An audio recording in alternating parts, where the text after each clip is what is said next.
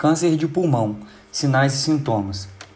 Os sintomas geralmente não ocorrem até que o câncer esteja em estágio mais avançado, mas algumas pessoas com câncer de pulmão no estágio inicial apresentam sintomas, sendo os mais comuns: tosse persistente, escarro com sangue, dor no peito, rouquidão, falta de ar, perda de peso e apetite, pneumonia recorrente ou bronquite, cansaço, e nos fumantes o ritmo habitual da tosse é alterado e aparecem crises em horários incomuns.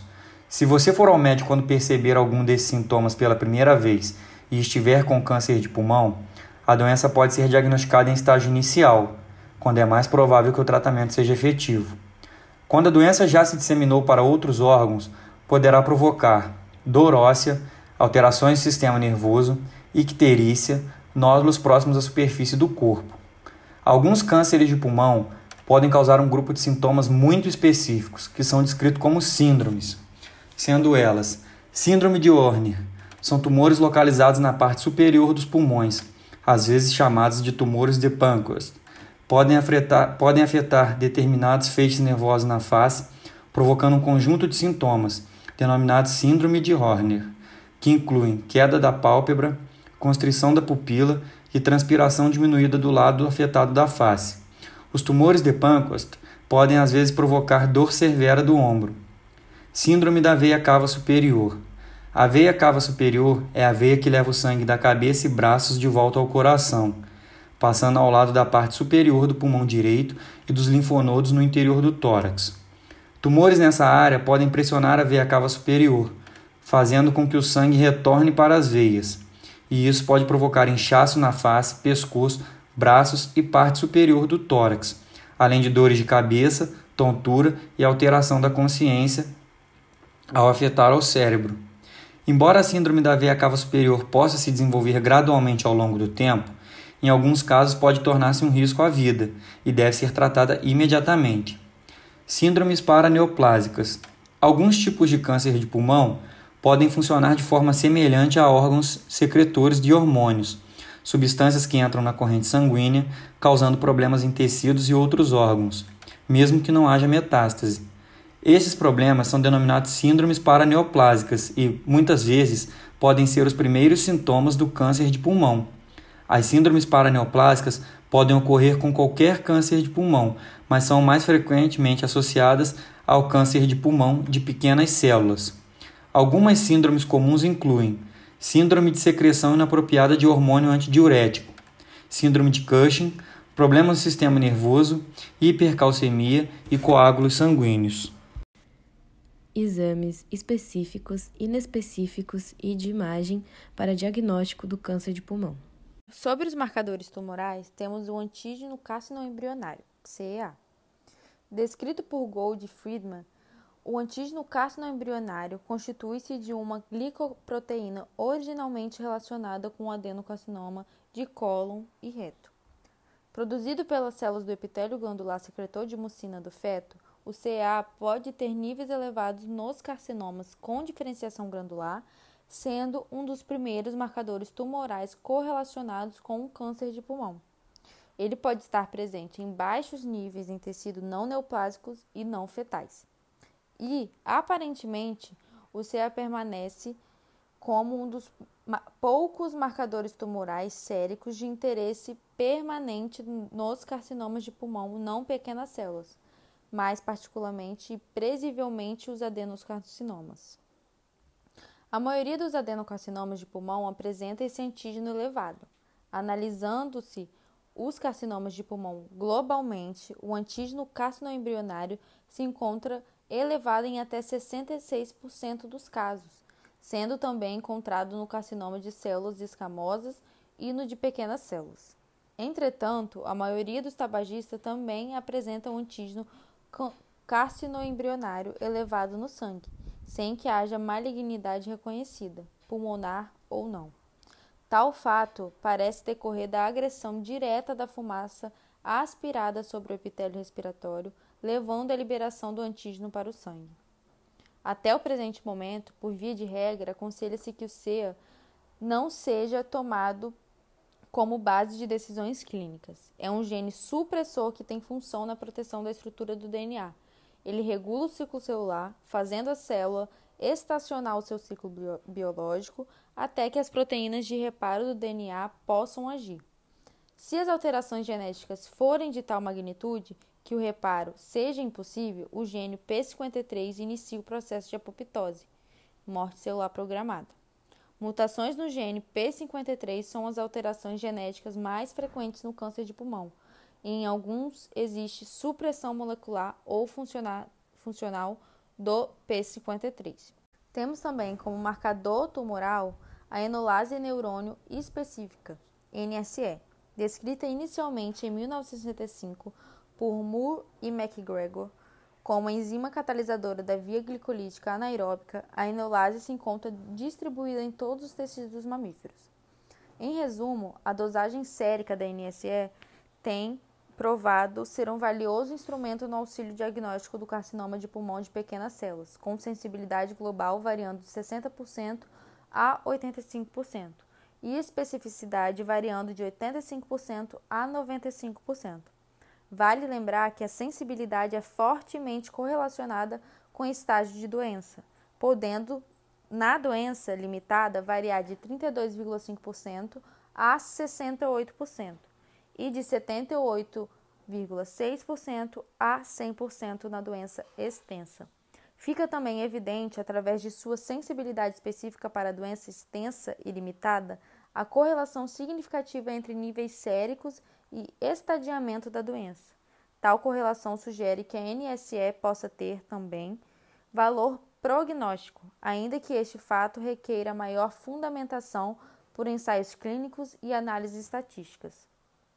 Outro aspecto concernente à NSE seria sua aplicação como forma de monitor terapêutico nos pacientes em curso quimioterápico em que seus valores séricos tendem a subir ou baixar, de acordo com a resposta à terapia empregada e até antever recidiva de doença.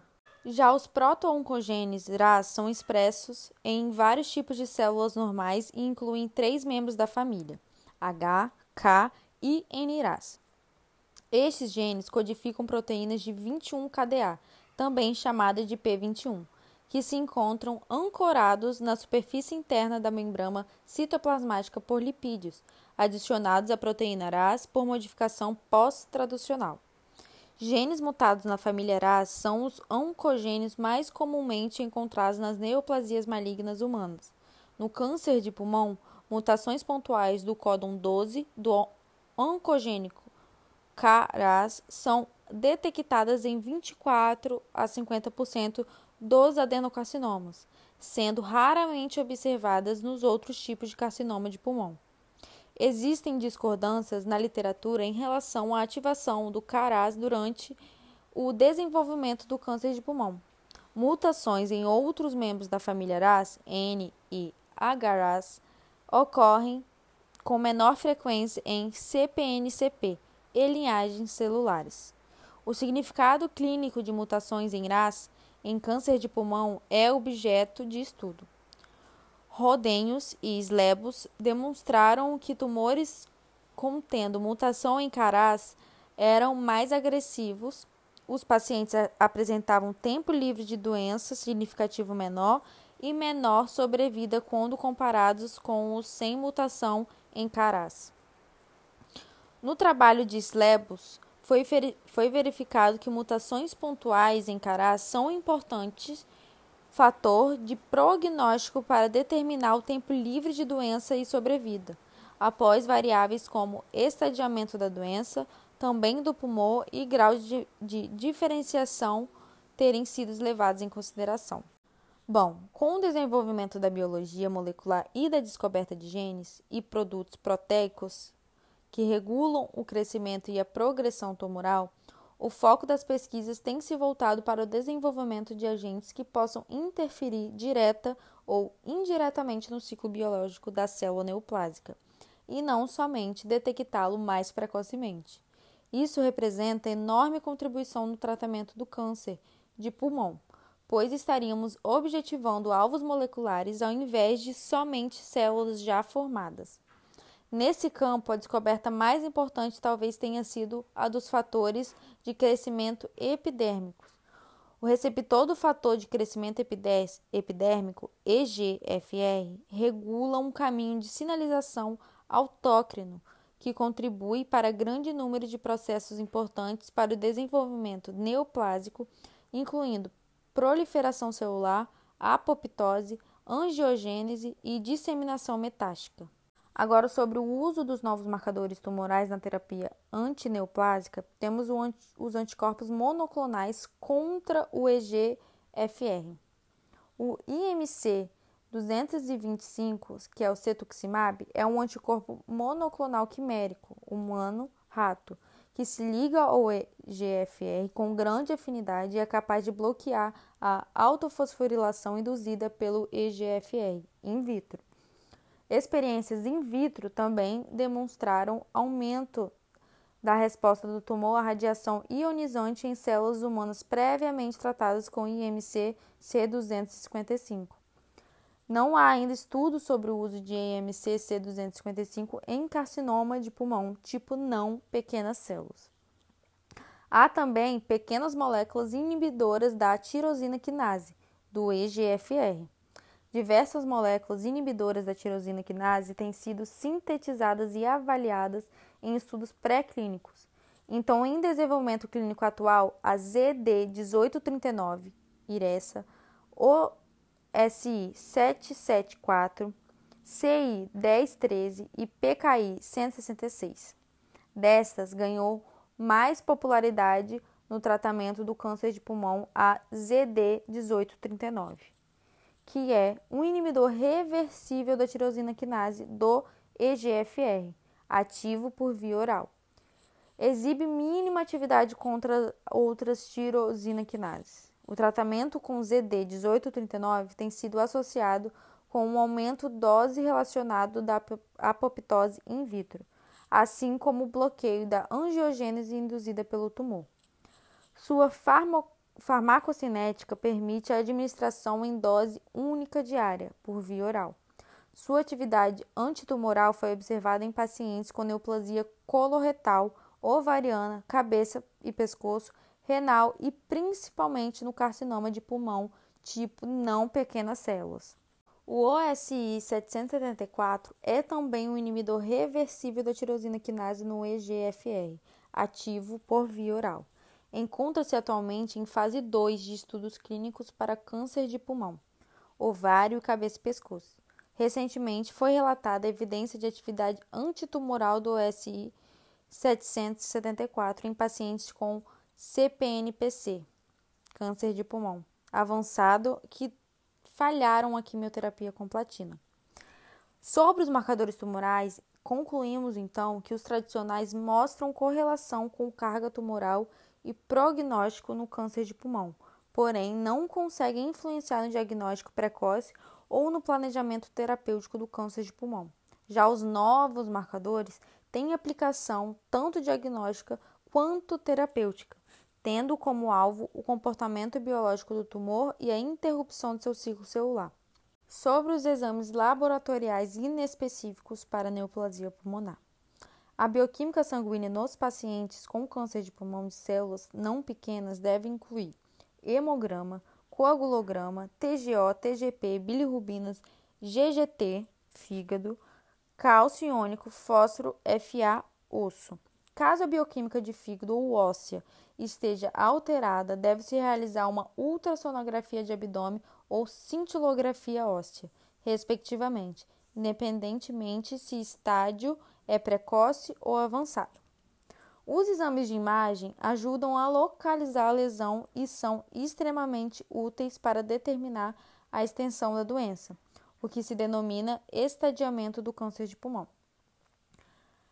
Raio-X do tórax é muitas vezes o exame de imagem inicial. Ele pode mostrar anormalidades claramente definidas, como uma massa única ou massas multifocais, ou um nódulo pulmonar solitário, hilo aumentado, mediastino aumentado, é, estreitamento traqueobrônquico, atelectasia, infiltrados paraquimatosos que não desaparecem, lesões cavitárias ou espessamento ou derrame pleural inexplicáveis.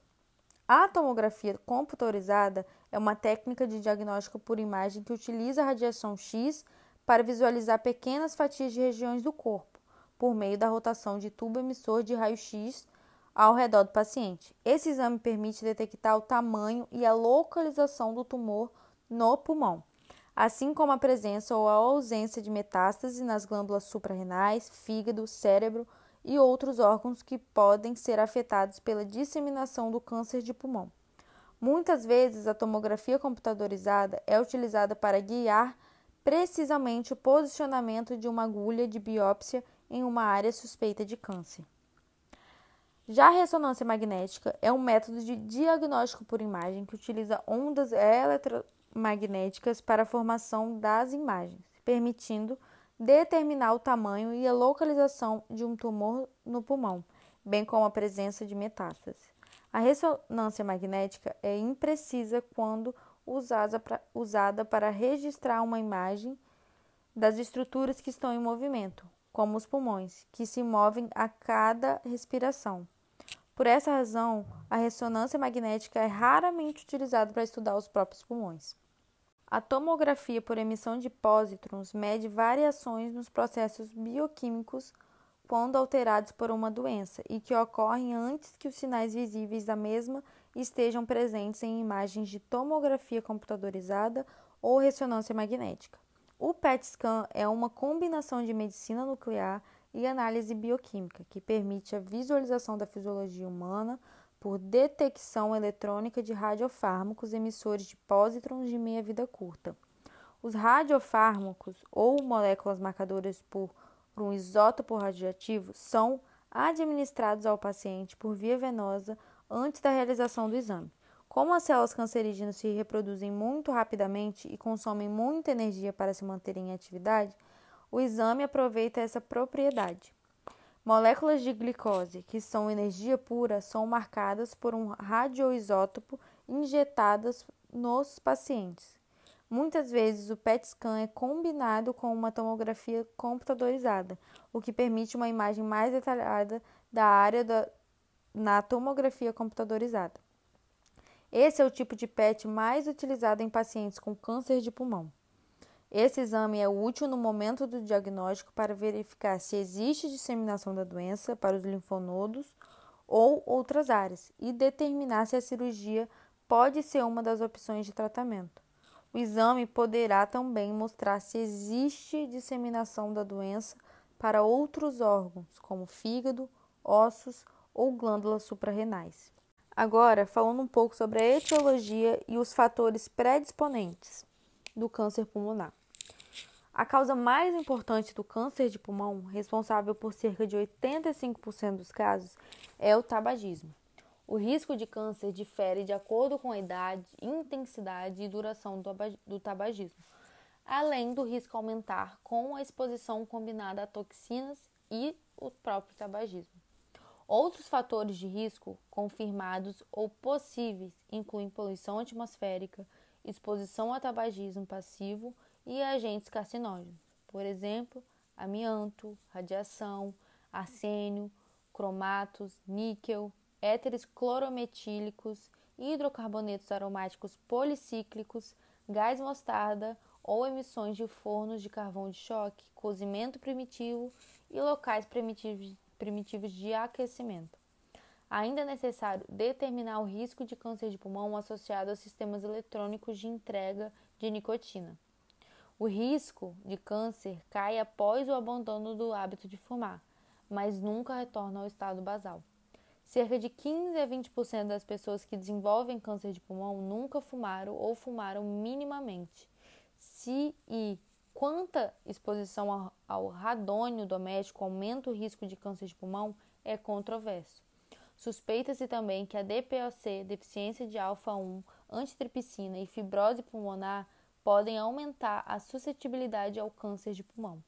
As pessoas cujos pulmões são afetados por outras doenças pulmonares, como tuberculose, têm potencialmente maior risco de câncer de pulmão. Além disso, fumantes ativos que ingerirem suplementos de beta-caroteno podem ter maior risco de desenvolver câncer de pulmão.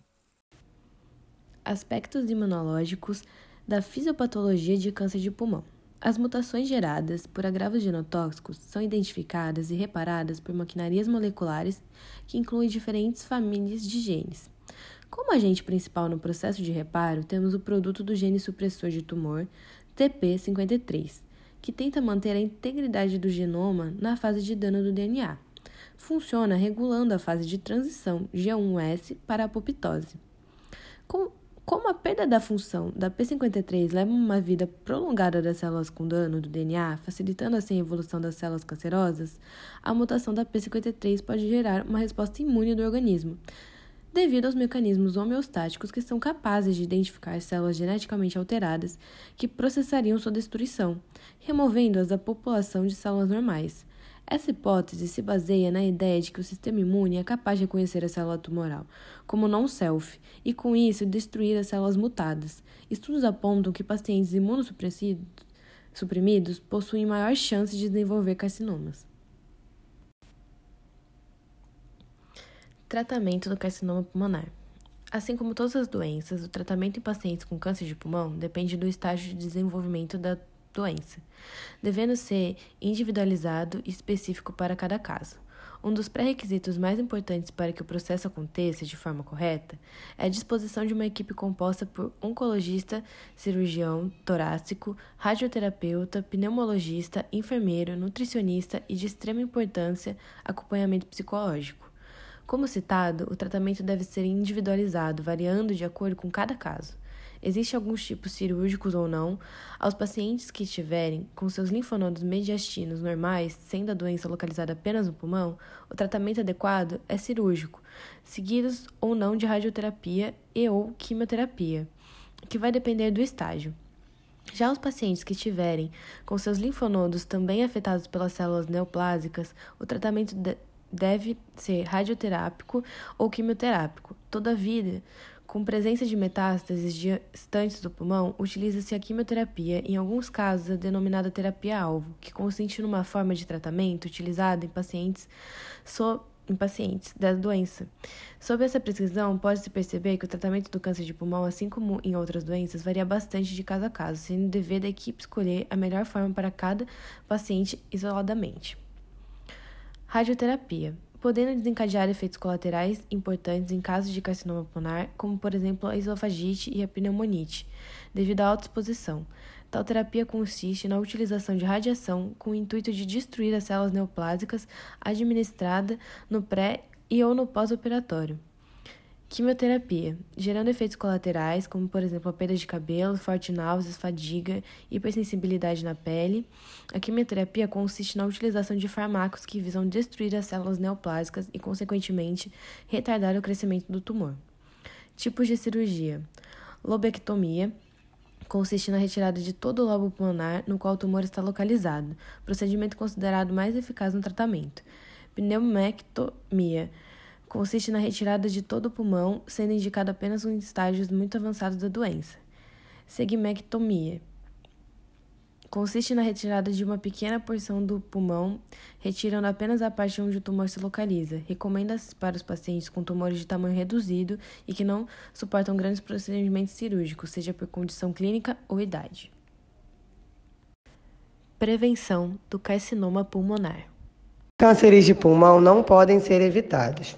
Porém, é possível, através de alguns hábitos, diminuir o risco de contrair a doença. Essas maneiras consistem em priorizar um estilo de vida mais saudável e, como por exemplo, falaremos sobre não fumar. O melhor jeito de se prevenir contra o câncer de pulmão é não fumar e se proteger contra a exposição passiva da fumaça produzida pelos cigarros. Ainda é tempo de parar de fumar antes do câncer se desenvolver, pois seu tecido pulmonar danificado irá se reparar gradualmente, independentemente da sua idade ou do tempo em que fumou. Parar pode reduzir o risco da doença. Falamos também sobre evitar a exposição ao radônio. O radônio é um fator extremamente recorrente na causa de câncer de pulmão. Você pode diminuir ou até melhor, evitar a exposição ao radônio. Por isso é muito importante estar atento à presença dessa substância onde você vive, verificando a sua presença em sua casa. Para a exposição a substâncias químicas cancerígenas. Evitar a exposição a produtos químicos cancerígenos conhecidos no local de trabalho e em outros lugares também é importante. As pessoas que trabalham em locais onde estão expostas a esses produtos são acompanhadas de perto para que a exposição seja a menor possível. Por último, falaremos sobre manter uma dieta saudável. Uma dieta saudável com frutas e vegetais também pode ajudar a reduzir o risco de câncer de pulmão. Algumas evidências sugerem que uma dieta rica em frutas e vegetais ajuda a proteger da doença em fumantes e não fumantes. Mas qualquer efeito positivo das frutas e vegetais no risco de câncer de pulmão seria muito menor do que o aumento do risco ao fumar. Este podcast foi feito em conjunto com os alunos do quarto período de Medicina Unifaa. São eles Eduardo Faria, Fernanda Rocha, Giovana Oliveira, João Vitor Pereira, Line Chueng, Luiz Fernando Nacarate, Pedro Henrique Santana e Sofia Pise.